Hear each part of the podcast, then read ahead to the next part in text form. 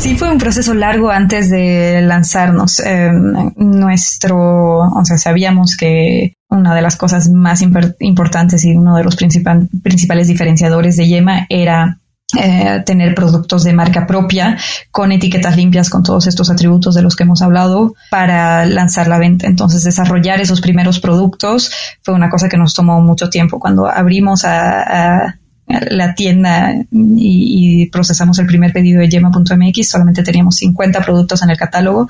Estos 50 productos eran todos de marca Yema. Habíamos comenzado a trabajar en eso eh, René, Loren y yo en la sala del departamento de René em, en febrero del 2019 y en octubre del 2019 recién es que estábamos procesando nuestro primer pedido, ¿no?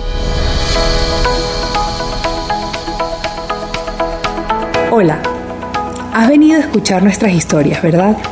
Entonces, bienvenido a Cuentos Corporativos, el podcast donde Adolfo Álvarez y Adrián Palomares hacen de juglares y nos traen relatos acerca del mundo de las empresas y de sus protagonistas. Prepárate a escuchar interesantes historias acerca del management, startups, compañías exitosas y fracasos empresariales. Pon a tono tus oídos y disfruta de este nuevo capítulo de Cuentos Corporativos. Y como todo cuento, este también empieza con un había una vez. Que lo disfrutes.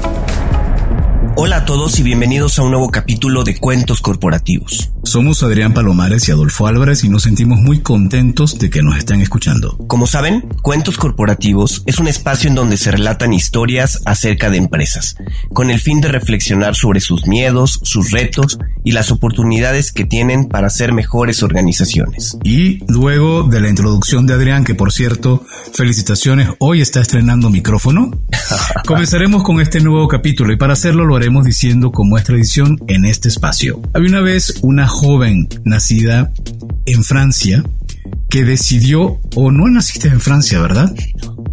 ¿Dónde naciste? Nací en Bolivia. En Bolivia. ¿Naciste en Bolivia, pero tus padres son de origen francés? No, tampoco. En realidad, no. Estudié en un colegio francés y después me fui a vivir mucho tiempo en Francia. ¿Y tus padres son de origen son? Bueno, mi padre de origen croata, pero nacido y crecido en Bolivia, eh, y mi mamá boliviana. Perfecto. Y además ella criada en México, ¿o no? No. Yo estoy incursionando en, la mexicanidad. ah, ¿hace cuánto estás en México?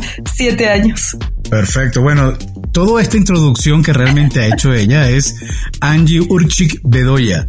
Y Angie Estudió un máster en Ciencia y Gestión Estratégica en la Escuela de Estudios Superiores de Comercio en París y al terminar estos estudios retoma su carrera profesional en el mundo del venture capital en la ciudad de Miami como primera entrada para Latinoamérica. Angie ha sido directora de producto en la empresa de comercio electrónico Linio y actualmente es cofundadora de Yema, el primer supermercado mexicano con productos saludables en las categorías de comida, cuidado personal, hogar y bienestar.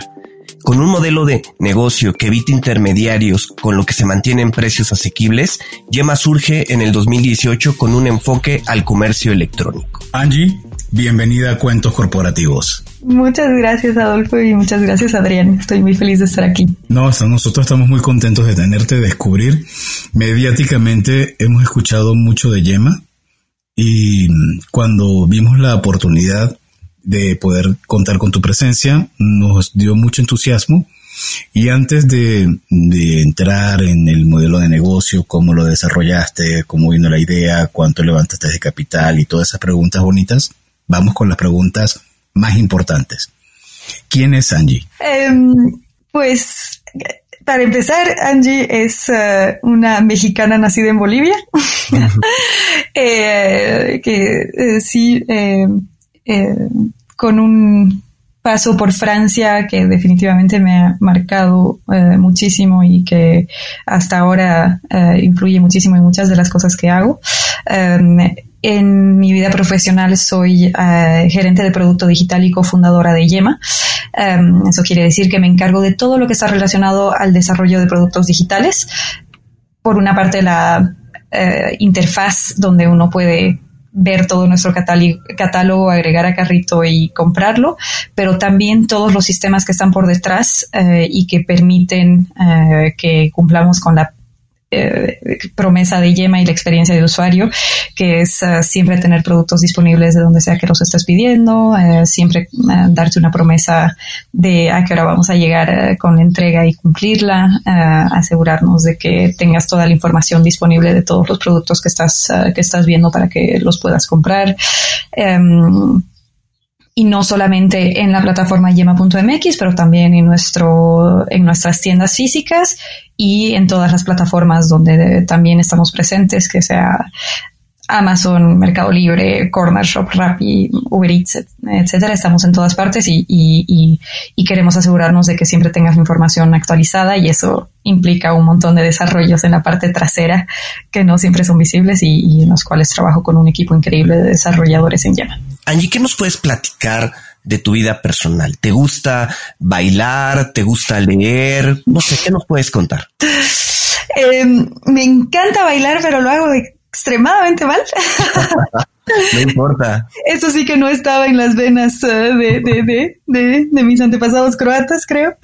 Eh, pero sí, me encanta leer. Uh, la verdad es, es uh, mi escapatoria y mi respiro para cuando sea que necesito desconectarme un poco de la, de la realidad.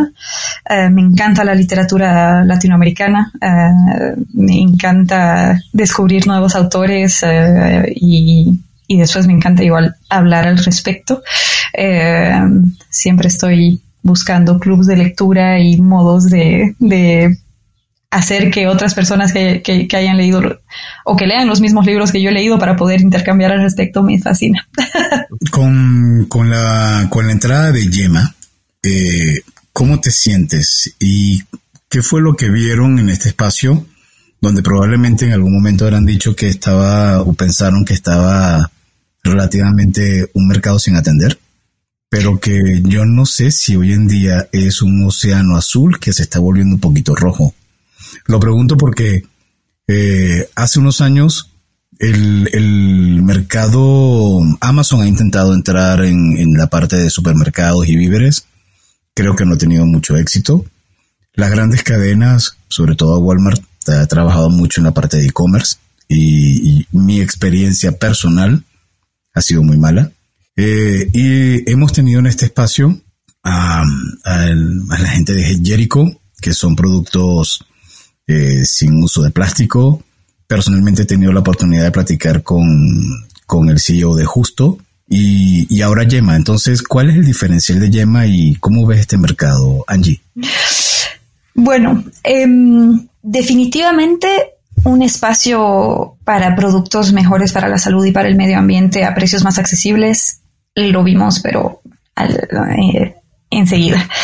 Eh, volviendo un poco a, a, a de dónde venimos, eh, yo habiendo crecido en Bolivia, Bolivia es un país bastante particular porque eh, es, es, una superficie gigante, es más o menos la, la mitad de México en, en, kilómetros cuadrados, pero en población so, es solamente un décimo, no somos ni siquiera 11 millones de personas.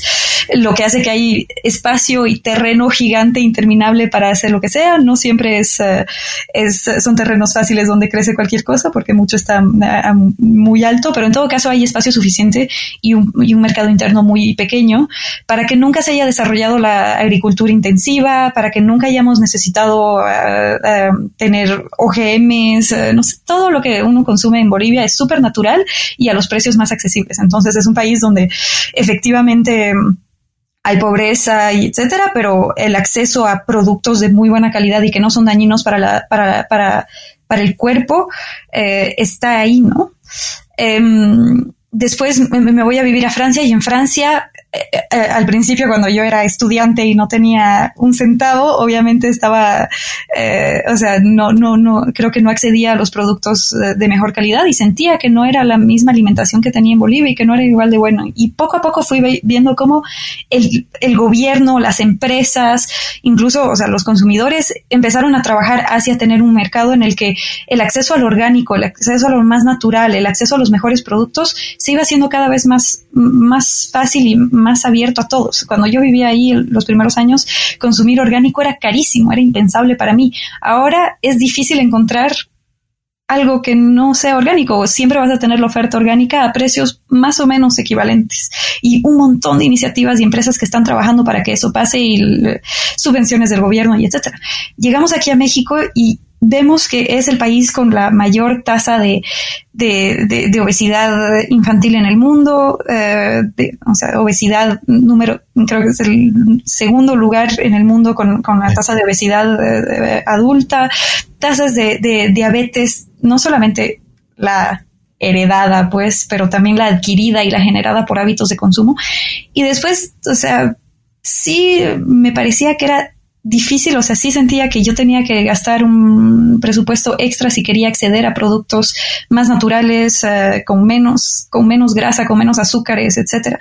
Entonces, si vemos eh, modelos de otros países en los que efectivamente ya hay propuestas de supermercados que te hacen más accesible este tipo de consumo, entonces decimos, ¿por qué no aquí en México?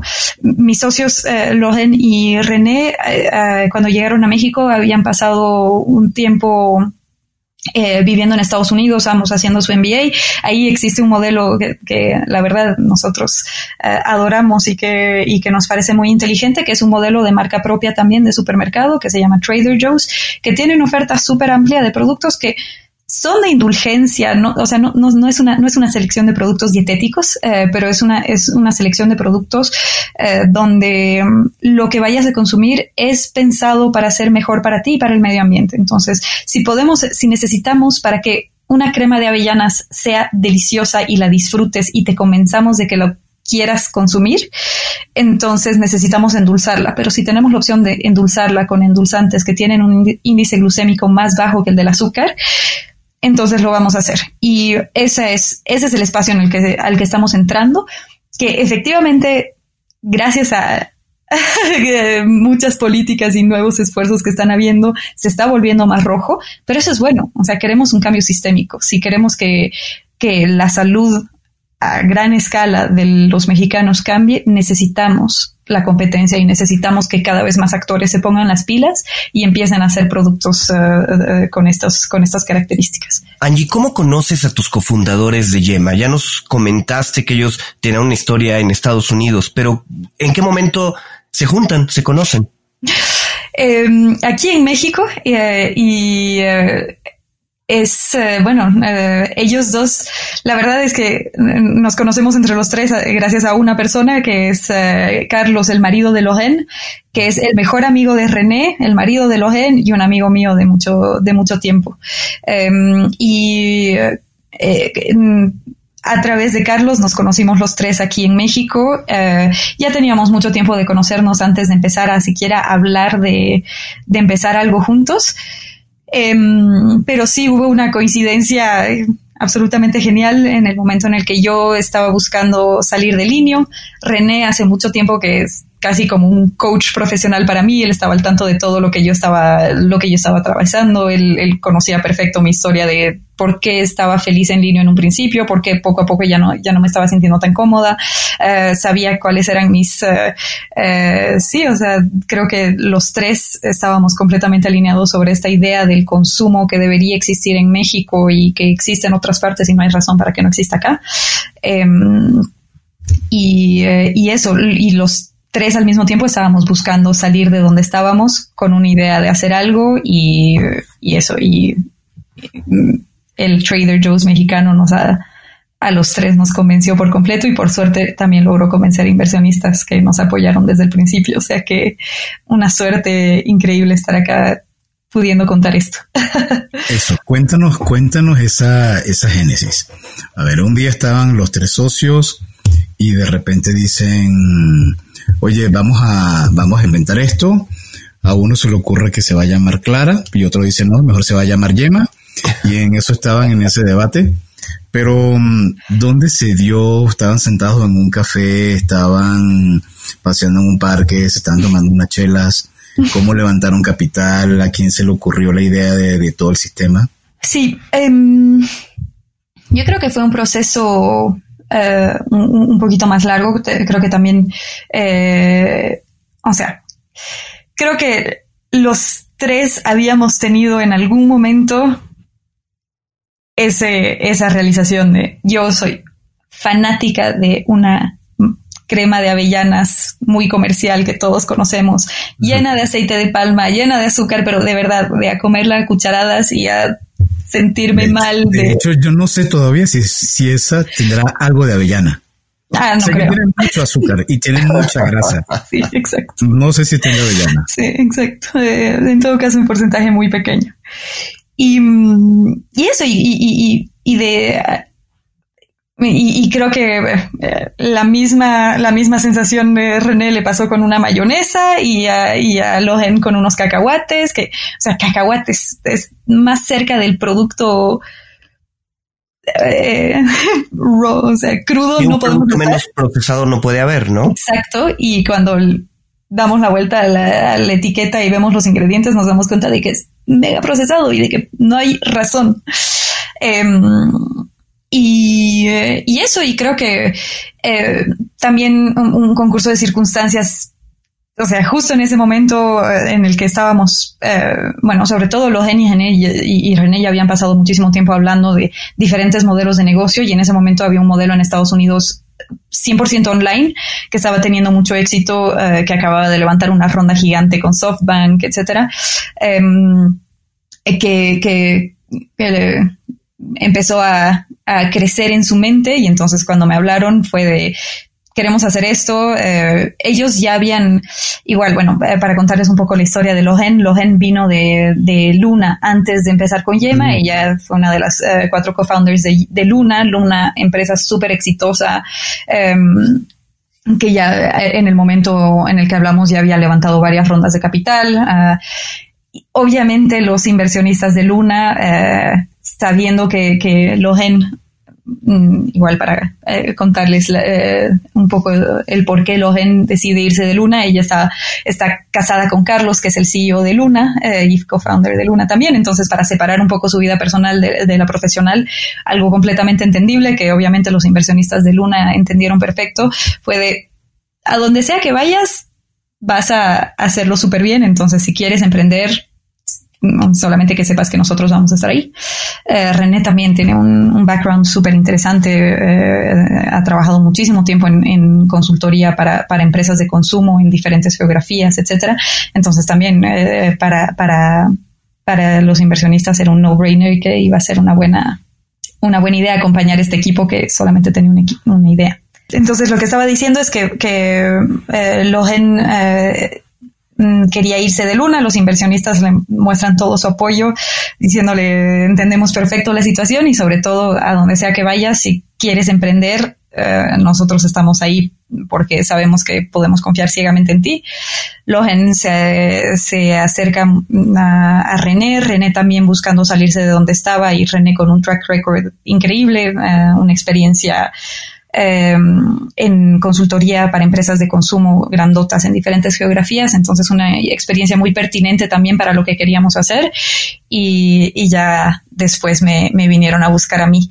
Entonces comenzamos con eso, ¿no? Creo que eh, eh, es bastante sabido y hay, cifras bastante conocidas sobre el mundo de las startups y del venture capital de que los, eh, los emprendedores o sea, que son emprendedores por segunda vez o más, eh, son apuestas más seguras. Eh, entonces, eh, eso, o sea, fue una, una super puerta abierta para nosotros, gracias a, los inversionistas que ya habían confiado en Luna, que estaban felices con el resultado y que confiaron de nuevo en Logen y, y luego en, en los socios que ella trajo. Y que Linio además es un semillero, ¿no? Porque Linio, de Linio han salido muchísimos emprendedores, incluso hay muchas personas de Kavak que vienen de Linio. Sí. Sí, ¿no? ahora si vemos eh, cualquier startup que esté un poco eh, de moda, trending, creciendo, hay, hay un lineano por ahí. Es increíble. La verdad es que para mí ha sido una de las mejores escuelas. Em, y sí, la, mentalidad que tuvieron de traer a, personas talentosas, eh, apostar pero ciegamente en el crecimiento de un sector que estaba en pañales cuando ellos comenzaron, eh, ha contribuido inmensamente a que se desarrolle todo el ecosistema de, startups en México, ¿no? Eh, y sí, para mí fue mi mejor escuela de Internet. La verdad es que hice estudios de finanzas. Yo estaba convencida de, quería, de que quería trabajar en, en banca de inversión y venture capital. Eh, y, no sabía nada de tecnología y al final trabajando con un equipo de más de 60 developers y, jefes de producto en, en línea fue que aprendí todo lo que sé hoy en día de, tecnología, que igual es una cosa que cambia todo el tiempo, o sea que me falta una vida para seguir aprendiéndola, pero, pero fue excelente lugar para desarrollarme y, aprender un montón. Angie, claramente Yema no es el clásico startup, ¿no? Como nos comentas, pues eh, uno de los cofundadores ya venía de antecedentes, ya tenía contacto con inversionistas, eh, tú venías con, con un background muy fuerte de la parte tecnológica, pero ¿cómo fue el primer producto que vendieron? ¿Cómo fue esa primera eh, operación, la selección de los productos? Normalmente tenemos la idea de que los startups cuando comienzan, pues quien está al frente del negocio hace todo, hace servicio a clientes, hace delivery, hace operaciones. ¿Cómo fue en el caso de ustedes? Muy parecido, la verdad. Eh, sí fue un proceso largo antes de lanzarnos. Eh, nuestro, o sea, sabíamos que una de las cosas más importantes y uno de los principales diferenciadores de Yema era eh, tener productos de marca propia con etiquetas limpias con todos estos atributos de los que hemos hablado para lanzar la venta. Entonces, desarrollar esos primeros productos fue una cosa que nos tomó mucho tiempo. Cuando abrimos a, la tienda y, procesamos el primer pedido de Yema.mx, solamente teníamos 50 productos en el catálogo. Estos 50 productos eran todos de marca Yema.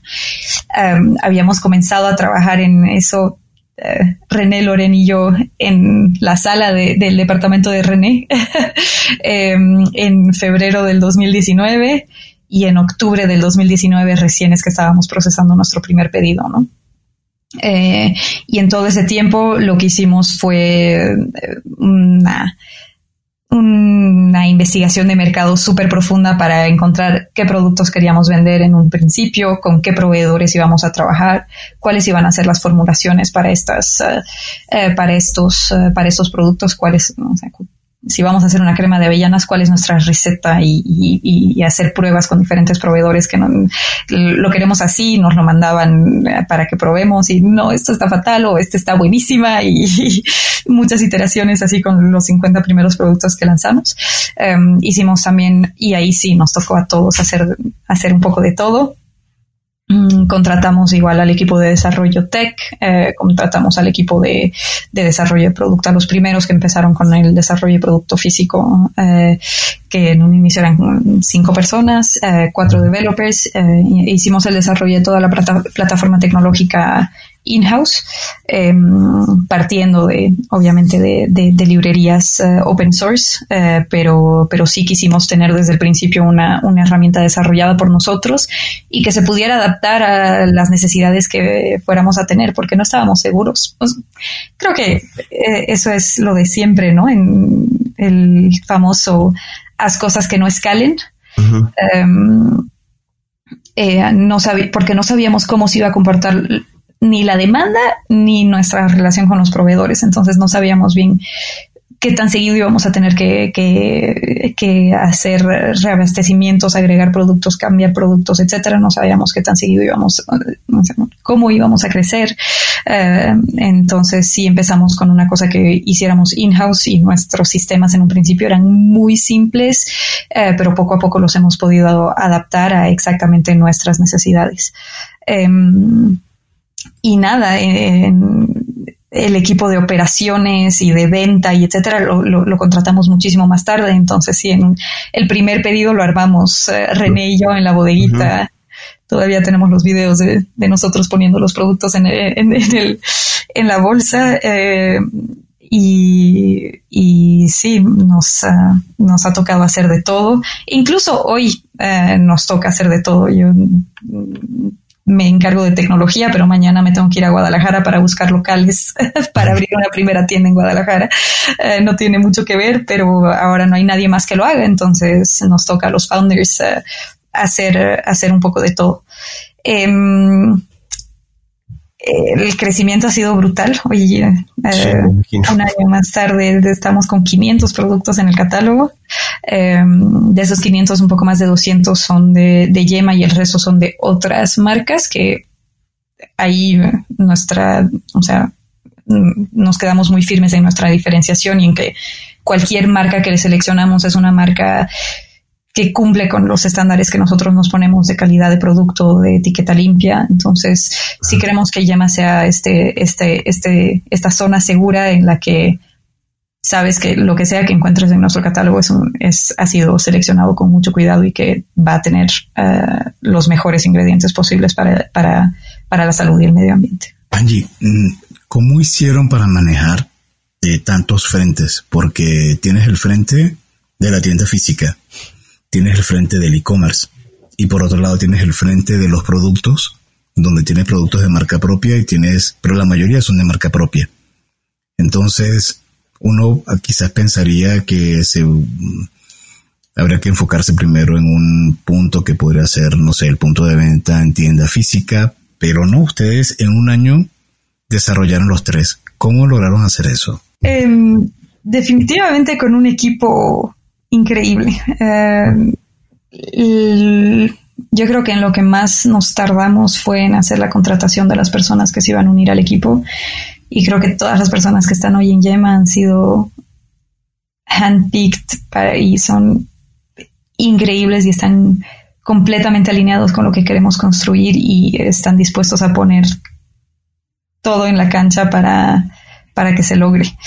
Em, creo que una startup siempre es un lugar en el que se duerme poco, se vive mucho, se aprende mucho, eh, pero mm, sí es importante y ahí creo que es otra ventaja competitiva que tenemos frente a muchas otras empresas y es que contratar y retener eh, talento increíble es más fácil cuando tenemos un, una visión de empresa de impacto tan fuerte. O sea, las personas que están en Yema están muy motivados por la visión de mundo que queremos construir, están súper uh, involucrados en todo lo que tenga que ver con cómo llevar un modo de vida más saludable sin hacer sacrificios. O sea, a todos nos encanta comer rico, nos encanta uh, mimarnos con los productos que nos ponemos en el cabello o en la piel, etcétera. Todos somos eh, consumidores muy exigentes y no estamos dispuestos a sacrificar el disfrute del consumo, pero a la vez uh, todos están completamente casados con esta visión en la que lo que compramos en el supermercado no nos hace diabéticos, lo que compramos en el supermercado no contamina tremendamente el agua eh, y, así. Entonces, esa motivación eh, que hace que estas personas que están en Yema puedan dormir poco y seguir motivados y entregándolo todo, está muy atado a, a, a, al compromiso de impacto que tenemos todos. Angie, ¿cuáles consideras que han sido los principales retos que Yema ha enfrentado en este año de operación? Eh, wow, han sido tantos. Eh, creo que sí. Eh, eh, hacer justamente pasar de ese momento en el que empiezas haciendo cosas a mano y después las empiezas a escalar. Eh, ha requerido muchísima concentración y muchísimo, muchísima colaboración entre todos. Creo que igual, creo que es algo que no hubiéramos podido lograr si, si, si, si tuviéramos 23 años y esta fuera nuestra primera empresa, ¿no? Eh, y yo creo que eso también hace una gran diferencia en, en Yema, en que el hecho de que estemos empezando ya con un par de años de, de experiencia ha hecho que en, en temas organiz organizacionales eh, hemos implementado la metodología ágil en absolutamente todo, no solamente en desarrollo de software, sino que el desarrollo de producto físico se hace con un board eh, y sprints y tickets y eh, el desarrollo de contenido en social media se hace igual y el, las campañas de marketing se hacen igual y absolutamente todo en todos los frentes estamos con esta organización que hace que todos sepamos en todo momento quién está haciendo qué, uh, que es muy fácil cuando solamente hay 10 personas en la empresa, pero ahora que somos eh, eh, más de 40 eh, se vuelve un poco más difícil, pero de manera organizada logramos mantenernos un poco todos al tanto y así es como hemos, o sea, y, sí, sí, sí requiere muchísimo esfuerzo y muchísimo tiempo, pero hacer que hayamos eficientado a medida que crecemos estos procesos justamente. Entonces, las mismas personas que hacían estos 50 productos con los que empezamos y que nos tardamos seis meses, siete meses en desarrollar, son los que ahora están haciendo la selección de los 500 productos que existen en nuestro catálogo y de los cuales más de 200 son de Yema. Em, no hemos crecido ese equipo y eso ha sido solamente porque todos han jugado el juego de la metodología ágil, de la información está disponible siempre, pero tienes que hacer ese esfuerzo de enterarte y saber quién está haciendo qué, cómo está, cómo está funcionando y lo mismo con los desarrollos de, procesos de, de operaciones. Cómo pasar de, ok, ahora lo estoy haciendo en Excel a manito y me toma un montón de tiempo para cuatro productos y ahora lo voy a hacer en un sistema eh, desarrollado de la mano entre tecnología y operaciones. Ah. Me va a tomar exactamente el mismo tiempo hacerlo para 40 productos y todo va a estar automatizado y la información se va a grabar donde se tiene que grabar y vamos a tener siempre modo de, consultar, modificar eh, esto. Y, creo que eso, o sea, hacer que personas que nunca habían tenido experiencia también en, desarrollo de software eh, se involucren eh, y sepan el valor que, que implica el hecho de que hemos automatizado esto y que si hoy me yo soy de tecnología y puede que no tenga nada que ver con el desarrollo del producto físico, pero me estás manteniendo al tanto de lo que estás haciendo para que yo pueda desarrollar una herramienta que a ti te sirva eh, a ir más rápido en tus tareas diarias. Y eso, o sea, tener ese mindset todo el tiempo de, ok, definimos el proceso, lo hacemos a manita y después comunicamos con tecnología para que nos lo automatice y podamos hacer 10 veces en volumen por la misma cantidad de tiempo y con la misma cantidad de recursos, eso ha sido nuestro reto permanente en todo lo que hacemos. Y la parte de inversión, Angie, ¿cómo lo hicieron para, para hacer la adquisición de todos esos sistemas eh, que hoy en día ya tienen un año, pero tuvieron que hacer levantamiento de capital, tuvieron que contar con algún VC de apoyo? Sí, eh, de hecho, eh, entonces, como les decía, empezamos con, con, el, con la confianza el, que estamos, pero para siempre agradecidos del mismo, del, mismo fondo, de inversión que confió en Luna y, luego confió en nosotros, eh, y quienes son nuestros eh, inversionistas principales desde el principio y, ahora hay otros inversionistas que se han unido. Definitivamente ha sido un reto, creo que sobre todo el momento del inicio de la, de la pandemia. Eh, en ese momento, en nuestros planes originales, teníamos que hacer el levantamiento de una serie A bastante importante.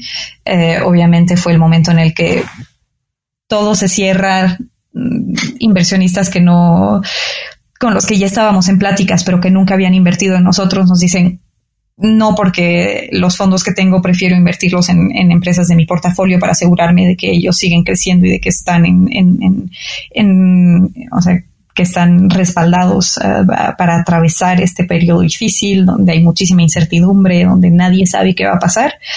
Em, entonces ahí tuvimos que cambiar por completo nuestros planes y lo que inicialmente tenía que ser una serie A se convirtió en un en una ronda bridge o de puente, es decir, una, un, una serie mucho más pequeña, eh, en condiciones tal vez, eh, o sea, no, no las condiciones que hubiéramos querido para una serie A, para ayudarnos a atravesar la, la, pandemia hasta que estemos listos eh, y que el mercado esté listo para que volvamos a, a, tocar las puertas a nuevos, a nuevos inversionistas para nuestra serie A. Entonces ahí sí un momento de, de, de mucho estrés y mucha incertidumbre que por, por suerte ahora ya estamos viendo el, la luz al final del túnel y, y de nuevo, eh, mm, sí, después de, meses de, conversaciones con diferentes, eh, con diferentes inversionistas, hemos logrado, estamos logrando asegurar eh, y nos prepara para un año 2021 lleno de, nuevos desarrollos y aperturas de tiendas y, y nuevos productos en el catálogo y etcétera. En términos eh, hacia el cliente, ¿cómo fue este paso por la pandemia? ¿Qué tipo de adaptaciones tuvieron que hacer, no sé, en los productos, en los procesos de entrega? ¿Cómo se adaptó Yema hacia el cliente en estos tiempos? Em, fue un cambio radical de un día al otro. Em, entonces, como, como, como ustedes lo dijeron, Yema empezó desde el, o sea, desde el día uno pensamos que el desarrollo de canales offline es, lo vemos como, como clave en nuestro modelo para el tipo de productos que hacemos, es necesario que estemos offline. Entonces, eh, el momento en el que comienza la pandemia, nosotros eh, estábamos presentes eh, físicamente con una barra de café en em, la exposición Van Gogh Alive. No sé si han escuchado hablar de esta exposición en, el Monumento a la Revolución.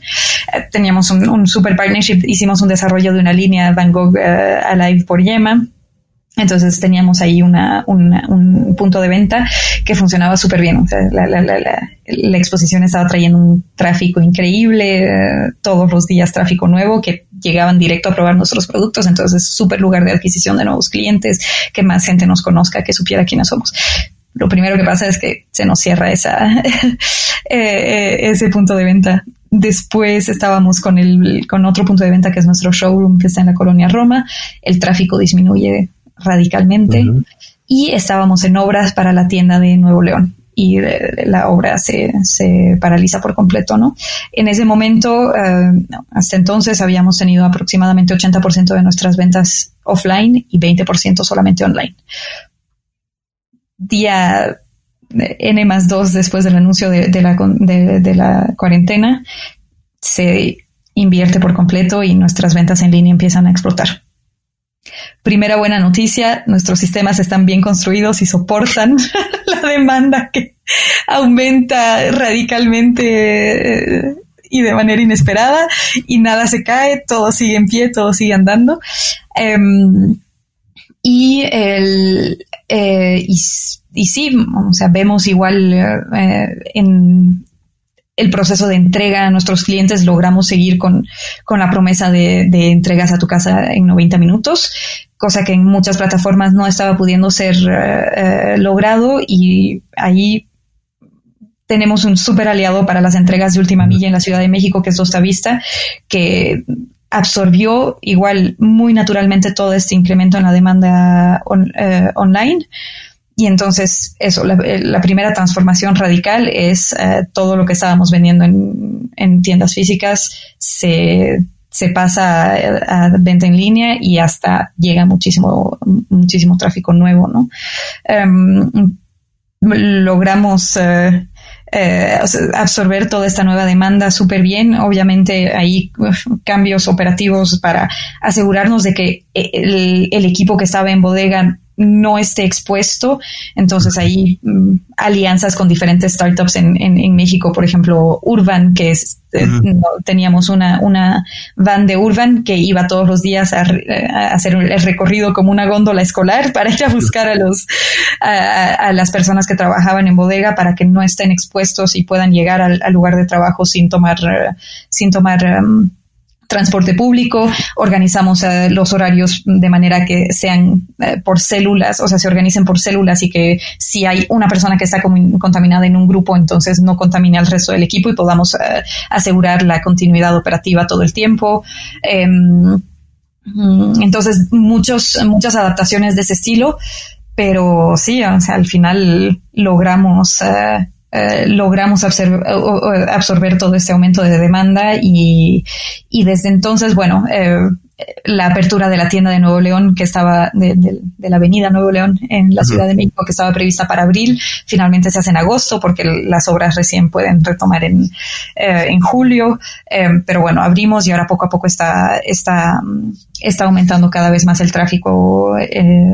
A, esta tienda está, nos está yendo súper bien la barra de café en la exposición Van Gogh Live sigue funcionando, ha vuelto a abrir, pero está con un tráfico bastante disminuido porque los cotas de, de o sea, los máximos de, el aforo máximo es, es, bastante menor al que se tenía antes, etcétera, pero ya poco a poco todo está tomando, está retomando y al mismo tiempo ya hemos captado un montón de público en línea que ha, ahora tienen la costumbre de pedir el súper en línea, tienen la costumbre de que las entregas sean en menos de 90 minutos y y eso, entonces ahorita seguimos, hemos logrado mantener a través de, de este, de este cambio un NPS, Net Promoter Score, ah, de satisfacción del cliente de, del 87, que es altísimo en promedio, sí, solamente para... Más o menos al nivel de Tesla estás. Ahí, ahí estamos. en, NPS. Sí, eh, y a, a pesar de haber aumentado radicalmente el número de clientes, ¿no? O sea que sí estamos muy orgullosos y, y bastante tranquilos de, de, de, Ha sido un stress test que no fue test, fue real. stress test en producción, pero que nos ha, nos ha dado esa seguridad de que, de que lo habíamos, o sea, de que la columna vertebral estaba bien armada y podía soportar este aumento radical de demanda, ¿no? Y que viene para el 2021 nuevas tiendas, eh, nuevas ciudades. Eh, Guadalajara probablemente sea la primera, la primera nueva ciudad. Hoy solamente estás en el DF, ¿no? Hacemos entregas en todo, en toda la República, pero para, para, el resto del país fuera del DF pasamos por paqueterías tradicionales que eh, llegan en, en, entre tres a dependiendo de dónde, a dónde, entre tres y siete días. Entonces, obviamente, la experiencia no es la misma. No podemos enviar todo el, todo el catálogo. Entonces, ahorita nuestro catálogo está dividido y si estás visitando el sitio yema.mx desde fuera de la Ciudad de México, no ves toda nuestra selección de productos frescos, congelados, eh, etcétera. Um, y bueno, justamente Guadalajara uh, es, uh, va a ser la primera ciudad donde tengamos este mismo modelo que tenemos en, en la Ciudad de México de tener una tienda física y tener la paquetería de entrega inmediata eh, en, en, 90 minutos con todo el catálogo de frescos, congelados, etc. Um, em, aparte de eso, en la Ciudad de México todavía seguimos teniendo espacio para crecer y lo que estamos viendo es que bueno, desde el principio hemos funcionado con un modelo de, de dark stores, de, de, tiendas que no, o sea, de bodeguita, pues, eh, que no son accesibles al público, pero que están en puntos claves de la ciudad eh, para acercar el producto final, el producto al cliente final y que podamos llegar y hacer las entregas lo más rápido posible. Entonces también vamos a abrir nuevas dark stores um, y, y, eso y seguir creciendo nuestro catálogo de productos. Um, ahí sí hay eh, un plan súper ambicioso y, y para ampliar categorías y ampliar uh, la oferta de productos de marca llena. Angie, nos comentaste que el tema de la cultura organizacional y el paso de una pequeña startup a ir creciendo ha sido uno de los grandes retos. En temas de aplicaciones, en temas de sistemas comerciales, ¿hay algún eh, alguna aplicación que puedas recomendar a nuestros escuchas que les haya que les haya ayudado en este paso a realizar proyectos, a trabajar eh, de forma más ágil? Sí, definitivamente. Bueno, plataformas como Slack que hay varias, pero que permiten tener conversaciones en canales abiertos y que, eh, y que la información esté disponible todo el tiempo para quien sea que quiera consultarlo. Ahí creo que regla de oro en Yema es no crear canales privados, sino que todo esté siempre disponible para que todos sepamos que podemos acceder. No necesitamos acceder a toda la información todo el tiempo, pero podemos hacerlo si es necesario. Entonces, creo que siempre para todo, todo equipo es súper sano que, que, la información esté disponible siempre y Slack de una manera súper simple permite eso. Y después uh, para organizarnos en eh, organizar nuestro trabajo alrededor de la, de la metodología Agile, hay muchísimas herramientas. En Yema eh, utilizamos uh, Jira y nos ha funcionado súper bien. O sea, es lo que permite justamente tener eh, organizado por equipo eh, las listas de tareas mm, definidas para un sprint.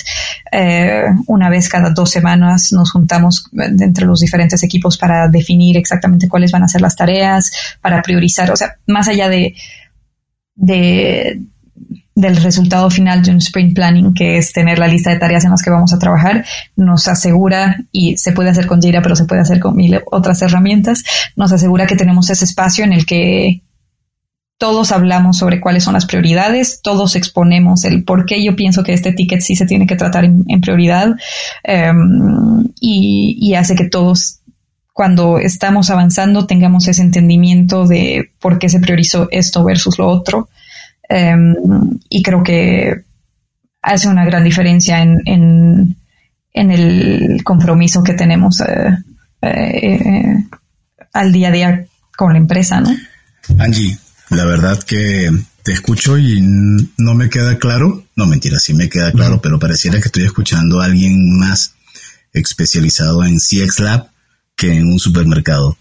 Este, te felicito por eso porque definitivamente se nota que el orden que están definiendo para la estructura de sus proyectos y la manera como están iterando y cómo están revisando la experiencia del cliente, seguramente que va a ser un baluarte que va a permitir que crezca muchísimo más Yema. Ojalá. Eh, seguro que sí. Y, lástima que, este podcast es audio y no es video, pero si le vieran los ojos a Angie como brillan cuando habla de Yema, es impresionante.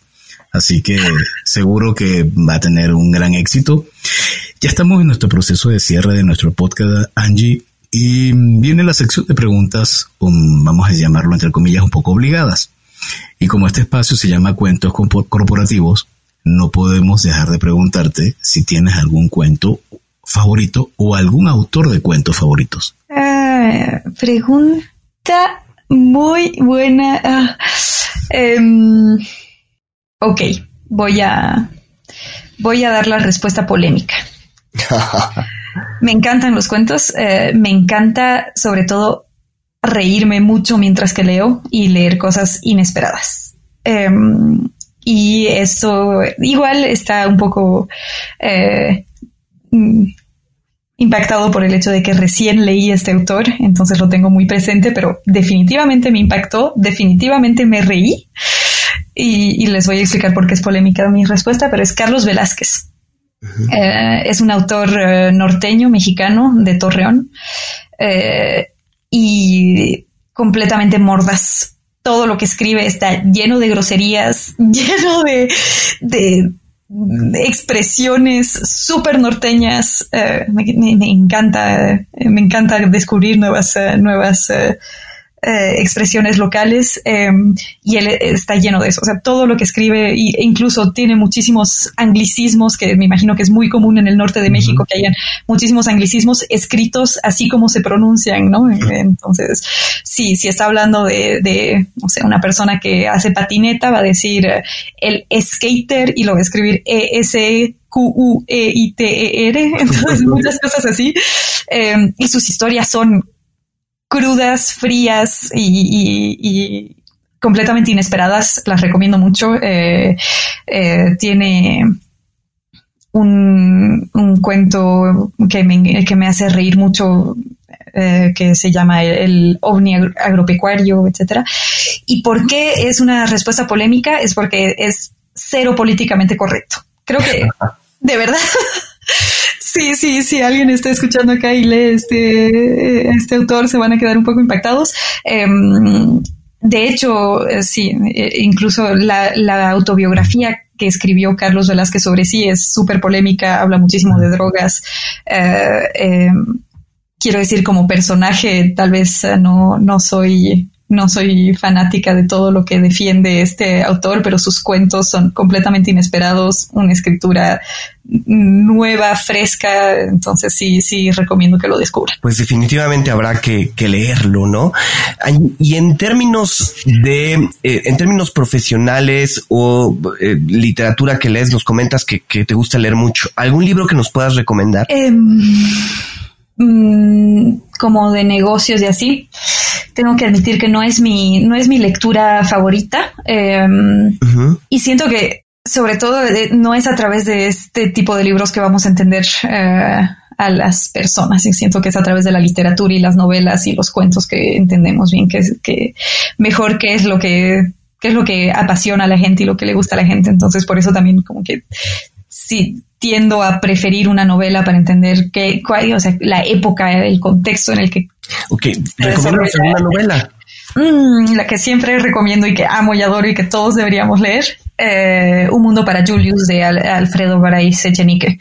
Es, eh, es increíble porque es eh, una historia, ha sido escrita en los años 60 en Perú. Eh, habla de una sociedad latinoamericana con mucha desigualdad. Hoy la podemos leer en México y nos vamos a reconocer. Yo la leí en el 2000 en Bolivia, lo reconocía. Entonces es como que atemporal y ageográfica. Eh, la recomiendo muchísimo y sí, sí da una súper buena imagen de la sociedad latinoamericana. Eh, recomiendo mucho ese autor, Alfredo Bryce Echenique, igual a través de, los, de la mirada de un niño, habla de cosas eh, muy profundas, eh, con una inocencia que nos hace reír y al mismo tiempo nos llega al alma y nos hace reflexionar muchísimo sobre la sociedad en la que vivimos y la que construimos todos los días. O sea que los recomiendo mucho. Entonces ya saben, a seguir a Alfredo Reyes Echenique, definitivamente excelente lectura. Angie, ¿dónde te pueden seguir quienes nos están escuchando para conocer más acerca de tus aventuras, de tus desarrollos, de la evolución de Yema, de tus consejos?